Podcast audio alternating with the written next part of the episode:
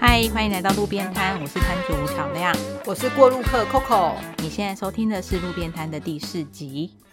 嗨，Coco，嗨，上一集你有说到你有在听有声书，对啊，我其实蛮惊讶的，因为其实很少人在听有声 书，有有有这么少吗？ 台湾市场根本还没起来啊。哦，这个倒是，因为我的经验啦，就是至少在去年以前，我在台湾的平台上面很少找得到有声书，你知道，就可以购买的。 对啊，根本就没有人在听啊。你在什么状况下去听的啊、呃，基本上有有几个原因啦。最早的时候是因为国外的有声书，其实你有在听国外了？你音听那么强，啊？当然没有啊，我 就是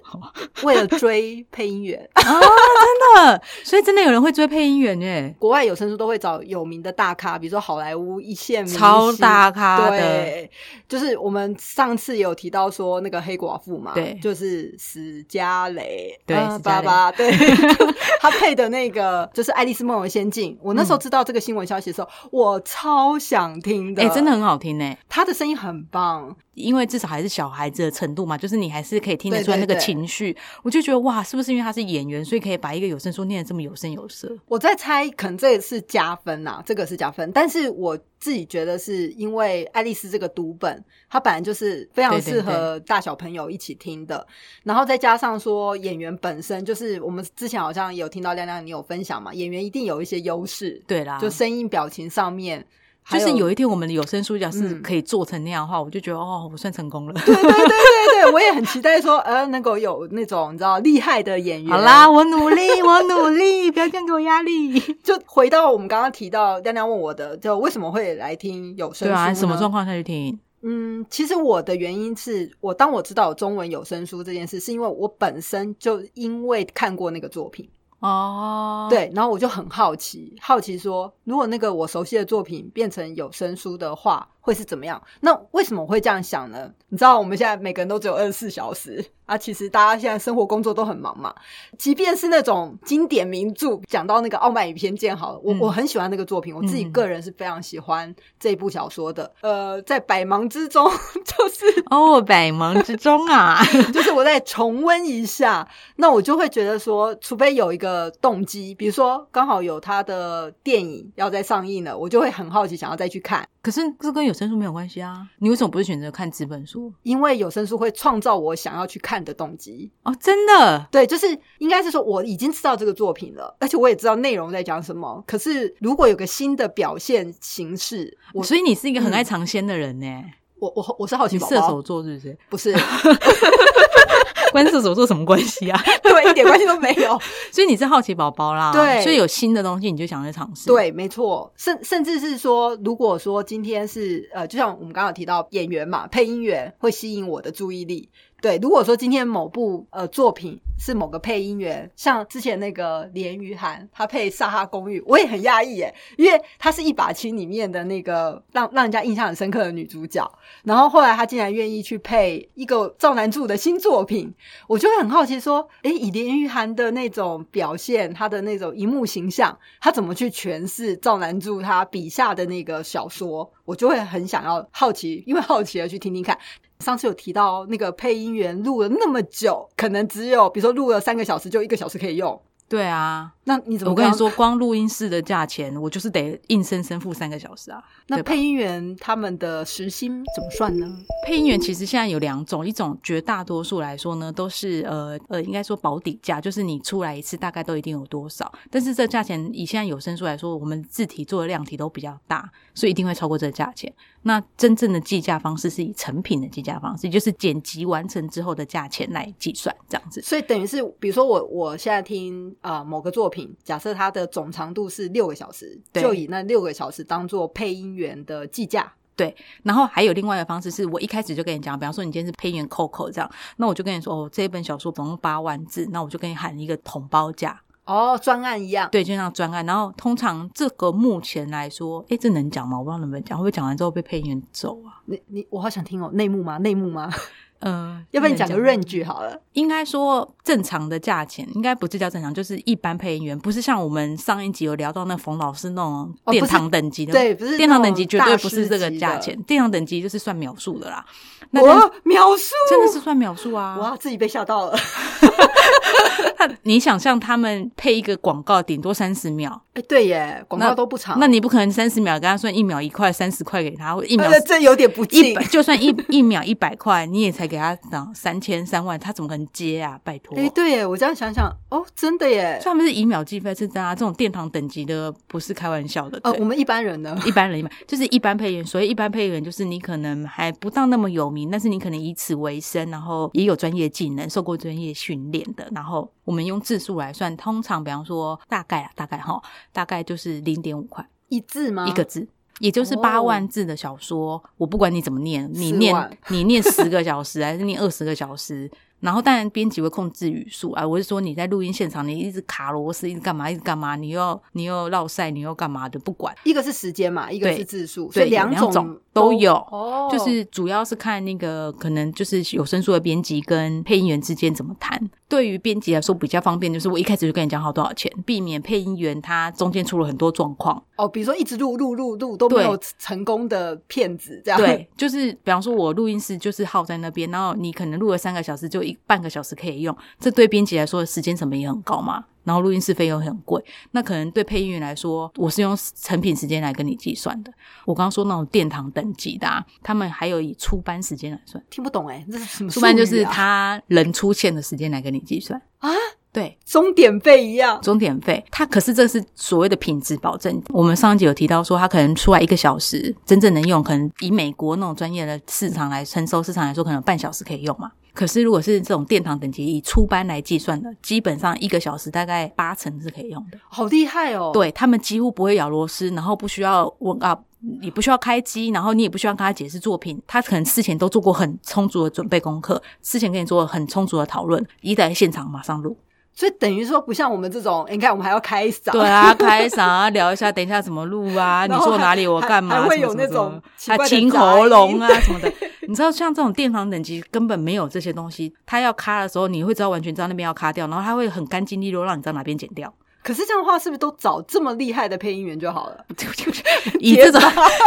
这种出班费不是这种一啊，般对，忘了文成本创。成本考量，对对对对对对对，你要想他们以秒计费或者是以出班计价，那个很惊人呢。 哦，这样我突然间蛮羡慕。我听说在美国素人也可以哎入 围，素人可以录啊，在台湾素人也可以录，就像我我们一开始说，就是你上过配音课，你字正腔圆，你声音有特色，其实都可以。问问题就是有没有人找你嘛？对啊，我我重点是谁来找素人？ 对啊，就是，可是其实我蛮想做这个活动，我觉得也许啦，也许就是我们真的有听众之后，就是大家可以来想想这件事，就是假设今天你觉得声音不错，然后你从小也字正腔圆的，我觉得也许你可以把你的声音投稿到有在做、呃有声书的单位，帮自己多一个副业也没有不好，反正大家不都疯狂斜杠吗？哦，对啊，斜杠这个也是一个蛮好的斜杠发展。所以你快点去上配音课，然后来为录音为什么？是我？为什么是我？ 因为我发音太不标准了。然后你你赶快去上那个冯老师最近有开课哦。可是其实像我们刚好聊到说，呃，在什么状况下会听有声书？之前在美国，应该是美国的报道嘛，就是在二零一八年，国家图书馆有一个一个刊物，然后他是讲台湾出版阅读这件事情。他说阅读有声书呢有三个理由，一个是随处可听。一个是可以同时兼做其他事情，就是所谓的释放双手啦。第三个比较像是你刚刚说，就是享受说书的那个说书人的乐趣声音这样子。哦可是我觉得很惊讶，很惊讶的是，竟然有超过一半，有五十七 percent 的人是在家听的，你说特刻意留在家里对聆听有声也不叫书刻意留在家里听，就是他说有六十八 percent 的是在家边做家务事边听。啊，这个我相信哎、哎、你想这样，所以妈妈有多可怜？也不能说妈妈在啊不一定家啦做家事不一定是妈妈，可是我觉得可见家务事这件事情是多么无聊的一件无聊，然 后事可能很需要别的声音，然后哦因为我自己不太做家事，好好爆一下料， 我是不太会做，应该是我不会做家，我觉得做家事是专业，其实是，但是但是我可以理解为什么美国的会有这个统计，因为我自己听有声书的状态啊，有时候也不是那么专注，我可能是打电脑的过程，就是然后我就会想说，诶，这个时间我的我好像可以一心二用。所以我就会把自己想听的有声书就这样播放出来。可能就像美国他们那个情境吧，就是你在家里做某件事，同时在听有声书，我为什么会很惊讶？是我从来没有在家里听过，可能因因为为我你不都在做，哪里听？ 因为我不做家事啊，我在家忙的要命， 我都在通勤时间听。哦，你是在通勤的时候听有声书，嗯，因为我是通勤族嘛，所以我就是搭公车跟捷运，公车跟捷运上每个人都挂着耳机啊。哦，也是。哎、不过我都在听 podcast 哎、我也有啦，大家欢迎大家收听。 我我觉得我自己比较惊讶的这一点，就是原来在这个不管主妇啊还是主妇啊，就是这种家务事市场，他们在听有声书，然后可以边做事情边听有声书这件事情的市场，原来超过一半，六十八，很高哎、我觉得这个是这个将是很近高的比七成欸例呢、而且我我觉得是应该说让宅在家里的人又多了一个选择，可以让自己一心二用。而且你想到美国 podcast 比台湾更进步哦，超级啊！他们已经红那么多年了。那你知道他们在美国最受欢迎的有声书的书籍是哪些吗？其实我们之前讨论过这一题。那嗯我说，我觉得我自己觉得比较适合做的是小说类跟科普类的嘛，对或者是那种大众通识教育型的。对对，在美国的这个有声书出版协会二零一七年的年报当中，他讲说最受欢迎的是神秘推理、玄幻、悬疑、科幻小说，还有浪漫爱情类。啊，我可以想到那种言情小说，对，一看到这报道的时候，我就想说，哇，所以一群妈妈其实都还是有一个少女梦哎、啊你就怎是么在一那边霸道总裁有没有？我真的要要要更正一下， 哦在更家的不一定是妈妈，好吗？啊，对对对对对，我不能有这种啊，我很糟糕 哎、怎么会这样子啊？我们家明明在做事都是男的，应该是说，从这个统计数据大概可以猜得到说，原来美国有超过一半以上的在家人士，呃，在家的时间来听有声书，而且呢，这个有声书的种类，其中浪漫典型的这种主题，也是一个很受欢迎的主题。那亮亮，你有没有考虑也来做一个浪漫主题的 有声嗯书？好哦，我刚刚傲慢与偏见不算是不 是？也可以更浪漫一点。 哦欧美偏见一直在吵架，而且听人家吵架很有趣吗？讲话很犀利的吵架，对啊。可是呢，像美国他们这些统计，有没有其他的数据你可以跟我分享一下？就是他们还有没有哪些呃，美国有声书的走势是一些嗯，可以让我们台湾借鉴一下？好啊，我我觉得可以聊一题，我觉得蛮精彩的，就是应该不叫精彩，就是对我对我来说是人生的希望啊。嗯，我不知道大家知不知道，就是在国外有个很大的出版商是 Penguin 之类的，切尔啊，很对，很气很很有很名，哦很有名啊。那是因为你是业界里的人。啊那没有啦，没有好啦，我跟你说，爱一般哎书人，爱对书对人，那他们呢，就说他们在二零一七年的电子书销量下滑了百分之五 percent，但是他们数位产品仍然持续获利。数位产品是指就是电子书跟有声书，这是数位产品，因为它出版社啊，所以它就只有哦三个，就是纸本、电子、有声，就三块。那他们电子书下滑五 percent，但他们持续获利的状况下，也就是说，他们有声书在成长当中。所以他们在二零一七年的报道是说，二零一七年有六十七 percent 的人读过纸本书，二十六 percent 的人读过电子书，有声书的市场只有占十八 percent。那表示有声书是一个大蓝海、欸、对，可是你知道十八，我觉得超羡慕的，台湾根本啊，不看到十八，看有没有零点八吧。我 你好可怕的数字。这是不是很可怕？但是我不晓得大家的看法是什么，觉得应该可以算是二零一九年，我觉得它算是台湾有声书的创始元年。呃，我我我也觉得，因为应该是说，我是以购买经验的感受，因为就是好像我自己的感觉是从去年的年底一直到今年，感觉好像越来越多出版社就是可能有宣宣告啊，说我们要推出有声书，或是有声书已经上架了，说不定台湾未来呃会超越美国的十八趴哦。我觉得一定要超过十八趴，啊不然真的很可怜呢、可是你想想，如果台湾，我觉得台湾人很忙哎、是不其是实？老实说，我们的呃生活形态，对生活形态，台湾的生活形态应该。美国有很多地方，你知道吗？就是世外桃源，就是有对点好不问羡世慕事， 所以他们在家宅在家的人可能也很多。可是我觉得有声书对我来说是一个释放双手，然后我没时间看书，所以我听书。其实我觉得这个是一个可以帮助增加阅读率的一个媒介。然后像我自己是因为呃，我刚刚有分享过嘛，因为我喜欢这本书。当我知道它有有声的产品的时候，我是因为好奇，然后以及我是因为那个配音者，所以我想要去听。但是想到那个配音者啊，如果像有声书的市场这么大，哎，这我好奇啊。为什么不是用 Google 小姐或是 Google 先生？就是如果市场那么大，那如果找一个机器人来念，是不是更快？ 哦，你这题就是彻底惹火我啊！很讨讨厌呢，这怎么会有人问这一题呢？就是这感觉就很像是说你完全否决了表演的艺术性啊！诶，也是，你你你想想嘛，今天我我好啦，我跟你说，如就是今天有听众朋友可以听 Google 小姐听一个小时，我就觉得你已经是忍耐度超级强了。我就听五分钟的对我就会生气耶。我我每次想到 Google 小姐，就是让我想到地图，有没有在暴露？对啊，就是那个 我我跟你讲一个例子，还蛮有趣的是，我之前有接触过一个对岸的作者， 是是是是是，对，他就有一天跟我分享，因为你知道中国大陆的有声市场其实是非常大的，然后他们的起步也比台湾早。更成熟，就是像中国的喜马拉雅啊，或是说他们有一些非常非常多的那种线上有声的平台。然后后来那个那那一位我认识的中国中国作者呢，就跟我分享说，诶，他们最近想要把自己的作品就是上架成为有声书。我那时候心里还想说，太厉害了，你什么时候自己去配了？就他竟然是用 Google 小姐的声音配在他的呃文字作品里面。真的假的？所以他用 Google 小姐来配自己的作品，他可以忍受。呃，就是，所以我也蛮讶异的，因为那时候他问我，那你有？听吗？，有，我有听。结果不过，不过他配的，呃，因为我毕你竟，老实说 哦，怎么样？嗯、就会我没有疲威胁你哦，会疲惫。听，就是你会听到我就觉得啊，够了，我好想睡觉，或者是听到一半会觉得，呃，就像亮亮刚刚讲，那个没有什么感情，到底怎么听呐、你这边啊，比方说刚刚说的浪漫爱情好了，然后当然不是浪漫爱情，那绝对听不下去的。对啊，就起码那个我认识的那位作者，他配的那个作品类型呢，是比较偏实用类的。使用类是不是稍微可接受啊？可能可以，因为我我刚不开行始， 你你回答的很快。 我我其实刚开始听前面几分钟，我是觉得还 OK，可是是听到中间一段的时候，突然觉得那个就是我们讲话会有种抑扬顿挫嘛，就是嗯会有一个起伏。对啊，然后也人会都有情绪，好不好对，然后也会有个段落感。那老实说，Google 小姐的配音不至于到你，你一定听得还蛮清楚的。可是听久，你就会觉得你会默默知道它是个假的， 他除了清楚还有什么优点？你跟我说，呃，就清楚。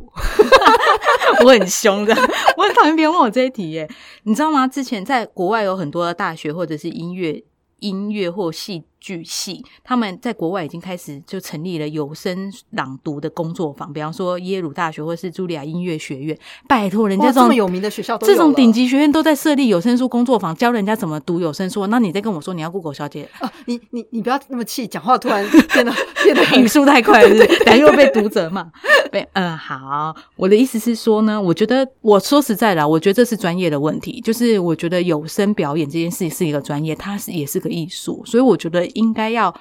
呃，我觉得人人的价值就在这里，就是你要如何去展现你你对这个文本的认识，你怎么解读它的诠释的角度。但是我不排除，也许二十年后，啊，有可能哦，AI 发达之后，对啊，，现在 AI 发达那样，我我不排除，也许过二三十年后，你知道每个人声音都可以比我更好听，然后更有感情，还比我更会诠释，很有可能的。因为现在大家都不聊天嘛，还攻击一下别人，我攻击性真的好强哦！我一讲到姑姑小姐会生气。顾问小姐这可能欠你好几百万。 可是，可是在这个过程当中，我我也在想过一个问题，就是为什么有人能够接受用 Google 小姐念呢？哎、拜托，就是你先去照听稿 Google 小姐念念，再跟我聊天好不好？哦，这亮亮已经放话了，哦 就是千万不要再跟她问说 Google 小姐能不能来配有声书。哎、你知道连李妮可基曼她都配过有声书，在这种情况下，你觉得可以跟 Google 小姐相提并论？妮可基曼呢、对，妮可基曼不是 Google 小姐，对，她不是 Google 小姐。如果人真的来跟我聊这一题的话，我就会觉得，呃，也许你先可以听 Google 小姐一个小时，超过一个小时之后我们再聊天。哦，就是有我觉得你自己要体验啊，你都不体验，然后你来问我差别在哪里，我就不知道怎么聊嘛，好不好？ 好啦，我好生 气，不行， 我一直在深呼吸，深呼吸这样子。 就我我没有真的生气啦，我只是觉得这是新的体验，就像我觉得 Coco 你也是一个很喜欢体验新的东西的人。 对，我跟你说，人家问我这一题之后，我就真的立马去做这件事情，所以我就很疑惑，就是怎么会有人来问我这一题呢？就是如果你自己去听过之后，我觉得真的就是显而易见的答案，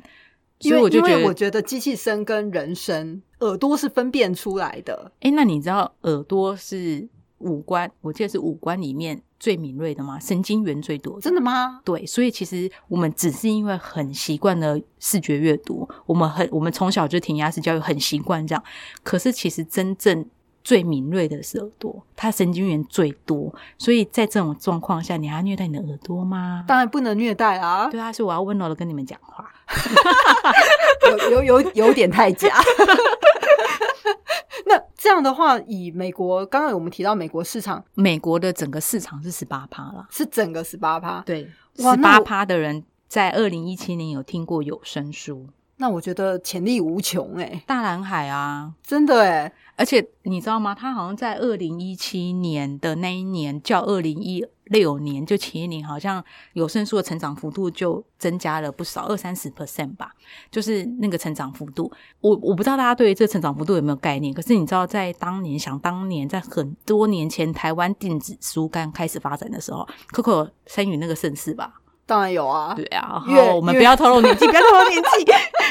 就是在当年那个二零零七、零六、零七、零八那个年代，电子书刚做起来的时候，当年我印象很深刻，他们那第一年的营收，电子书的营收是一百七十几块，总总共对不对？对，三位数哦，不是后面没有万哦，我知一道啊百，七十几块因为，我也看过类似的报表，很惊人。然后那时候我想说，天哪，他做死要死要活，然后电子书一年只收一百七十几块，对然后我那时候就觉得，天哪，如果这老板继续做下去的话，他这老板就你知道啊，就是慈善事业了。 就是佛心来的。可是到了现在，已经是很惊人的数字，在总体出版社营业额应该是应该有到一个十几嗯二十有吧。我不是很确定现在出版状况，因为我离出版可能没有那么近，但是我觉得至少一二十 percent，我觉得是一个比较健康的状态。可是你想想，这经过了十几年，成长到一二十 percent 而已。可是你刚刚听到我刚刚说，美国有声书市场二零一七年就较二零一六年多了二三十 percent，所以我觉得这个市场的成长幅度是比电子书市场来快的非常非常多的。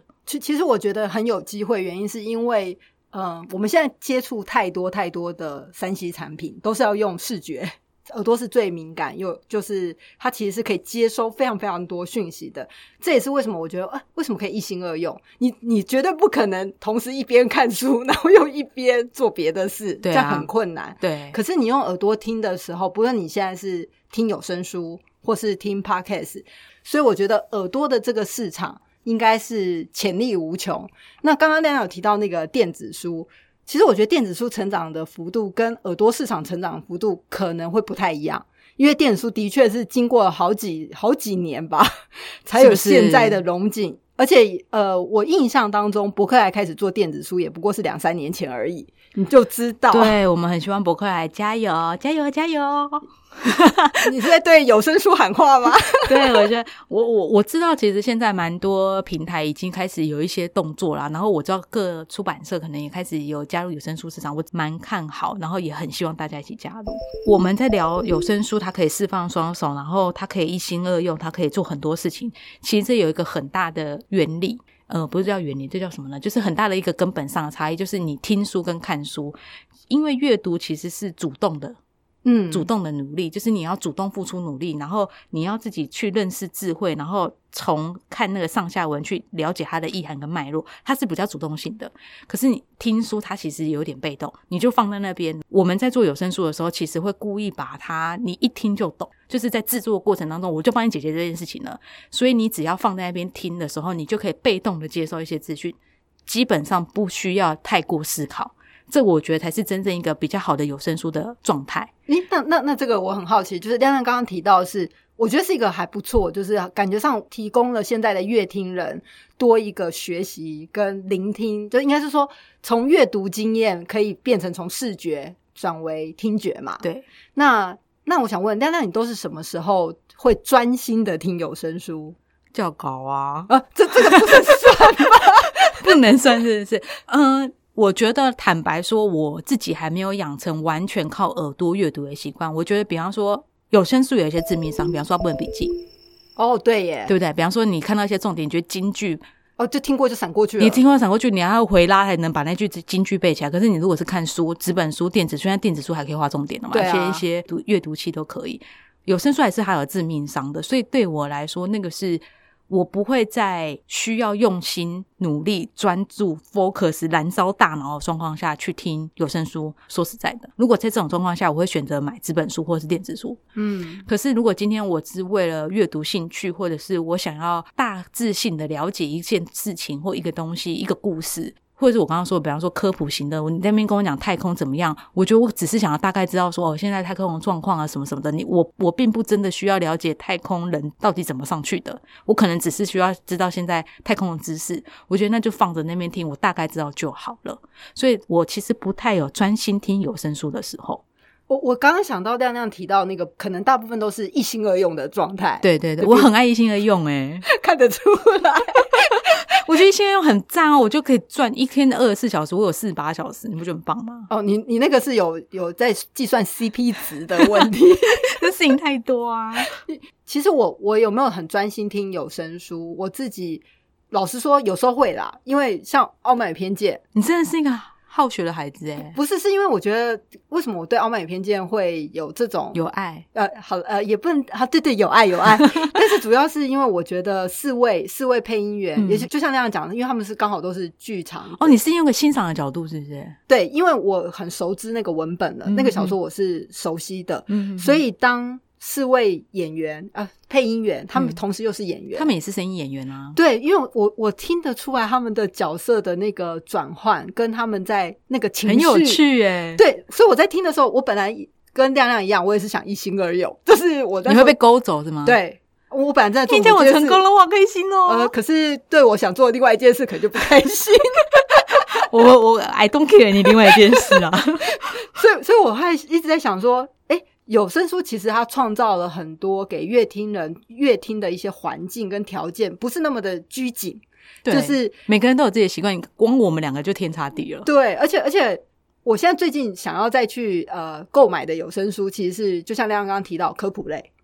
哎、我觉得科普类很好听，真的。真的哦，嗯，我最近听的是关于哲学跟科学的，我蛮自己蛮推荐的，因为我觉得哲学这种东西，我跟你说，你看书真的困咖啡心对。我我我的想法跟你一样，就是我每次看到那种科普类的有一些知识型的书，呃，即使像我这么的呃好学的孩还子，对，有时候还是会不免觉得，哎，有点枯燥，好想赶快跳过去，或是就呃就睡着，或是就……可是我就想，如果我换个换个学习方式，比如说我用有声书的方式来聆听科普类的知识，呃，因为我还没尝试，所以嗯我还蛮想知道这样的体验会是什么。我我自己蛮推荐。像我自己习惯一心二用，所以比比方说，好，今天我听一个哲学书好了，我就对，在高来高去，就是在江南你知道的就不在名词不在平行时，就根本就是平行时空的状态下，我常会睡着。我就是一个比较没有耐心的人。可是今天如果我一心二用，我同一本书放三次，我依然觉得它没有占用到我其他的时间。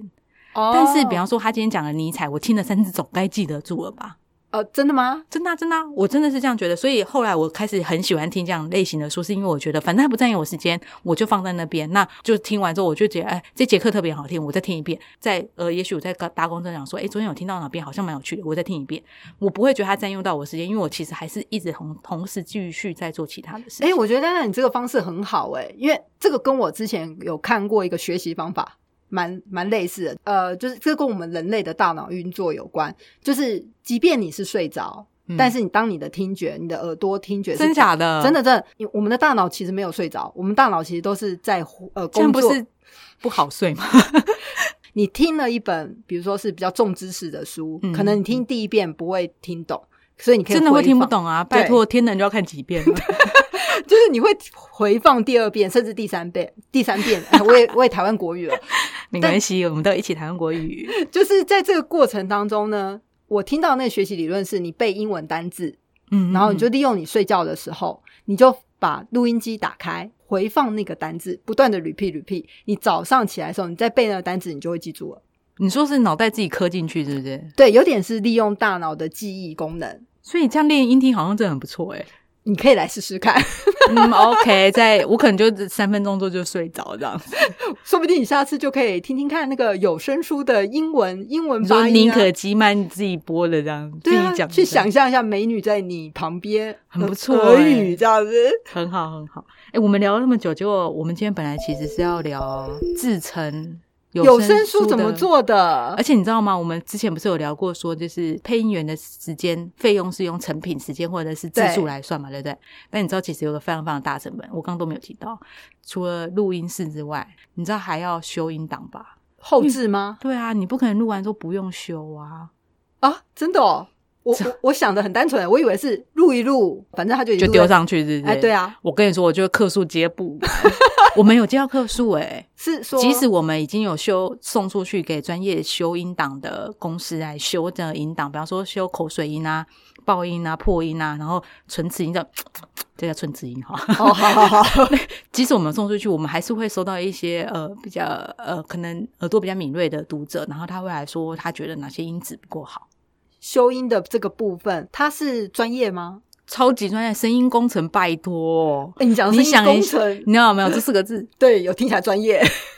这就这像那四字个什么演唱会啊，还有收 CD 啊，拜托，你你知道我我们一开始询价的时候，我下巴快掉下来了。会比给配音员当的然，更贵当然，哇，好惊人哦！但是当然就有一些比较简易的做法喽。可以可以偷吃布的意思吗？但一定要偷吃不啊，不然我是怎样啊？我今天是请阿妹来开演唱会吗？我你对你也不是金山银山，对，啊那没有金山银山没有办法这样做，所以但还是会有一些方法是，当然就是后来自己摸索出来的、啊。可是，一开始真的吓死哎、可是这这种修音的方法，一般人也能学吗？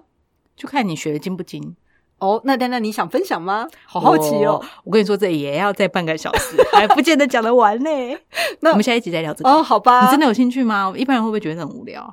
我是觉得还蛮有趣的欸。我不晓得要修音是要修什么音，什么音叫做不该被收录进去的音。比如说你刚刚说爆音，我可以理解。像你刚刚那个变跟片呐、第二遍、啊台湾国语台湾国语，这总 得修吧？是不是？这很简。回到刚才，就是不是有人很多人问我说，为什么叫 Google 小姐念就好了，因为不会出错啊，不会出错嘛？对不对啊，就没有感情啊。那真人念快出什么，就是会有咬螺丝啊、台湾国语啊、咳嗽啊、口水给掉啊之类其的。其实我还想到另外一个理由，我不会选择 Google 小姐念的有声书，原因就是它也是一种声音表演，嗯然后而且它甚至是带给你从视觉跟视觉完全不一样的阅读体验。即便你是一心二用，我刚刚不是讲说我也是有时候会一心二用，可是我会被有声书。精彩的段落，我也会被吸引，然后我就会觉得，哎、我今天来听这本有声书，我有价值，因为我听到一个让我能够引起共鸣，然后甚至是我以前看纸本书的时候比较不能够想象，可是有声书帮我弥补了那个想象，我就会觉得这是一个新的阅读体验。那这个不是 Google 小姐可以带来的，拜托 Google 好啦，Google 小姐有她的好处，但就是至少不是我们想做的。对，而且 Google 小姐就算不用修音，我也不想听， 对啊，就整体本来就应该修掉，好不好？好严格。 好啦，我们下次聊一下这个，就是因为其实为什么会想聊这是蛮多朋友想来问我这一题的，他们很想知道整个成本结构，因为他们抓不出来嘛。嗯我觉得这个没有那么难，你问过一轮就知道。问题是怎么省成本？得，哎、省成本，我觉得还应该蛮受用的哦。而且你知道现在很多配音员是自己在家修音的。其实我真的不了解耶。嗯，这个我觉得蛮好聊的。好啦，那今天摊主就先要先打烊，路边摊就先到这边喽。那我我们下次见，好了，拜拜。拜。